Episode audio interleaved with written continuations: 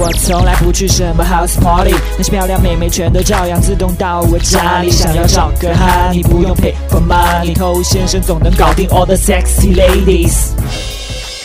什么都不会，就是会把妹。欢迎收听《把妹宝典》，我是头先生。就在我开始录这期节目之前，有我们的听众朋友正在经历感情方面的一些煎熬。他跟我说，之前听节目的时候，觉得有一些规则听起来觉得挺搞笑的。那万万没有想到，当自己一不小心违反了这些规则之后，真的就把自己推向了水深火热当中。所以这些规则都是建立在大量的事实依据的基础上，并不是什么空穴来风的主观想象，并不太希望你去用以身犯险的方式来检验它。那如果你碰到一些麻烦的话呢，也可以通过我们的公众号来找到我。常常看到的一个问题就是说，妹子拒绝我。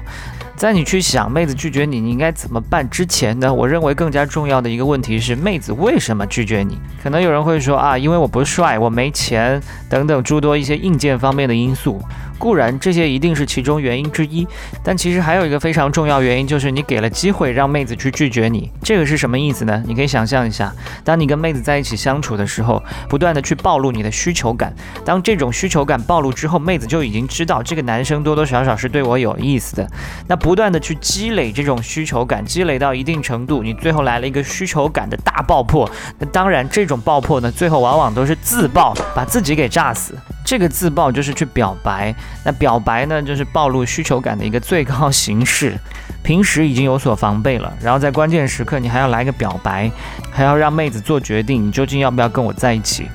你想想看，妹子就算去点个菜，都是非常的犹豫不决。更何况现在要重新决定你们之间的关系走向，一个如此之重要的问题，你竟然让妹子去做决定，那妹子当然会选择最安全、最保守、最不麻烦的一种做法，要么就是维持原样，要么就是拒绝你。所以正是很多兄弟没有掌握一个正确和妹子相处的思路，最后往往会受到妹子的拒绝。但如果你没有采取这种错误的思路的话呢，就算这个妹子她现在还不喜欢你，但是她也不至于来拒绝你，因为你没有暴露，也没有提出要求，妹子不可能突然有一天找到你跟你说，哎，我们还是做朋友吧，这不神经病吗？我们本来就是朋友啊。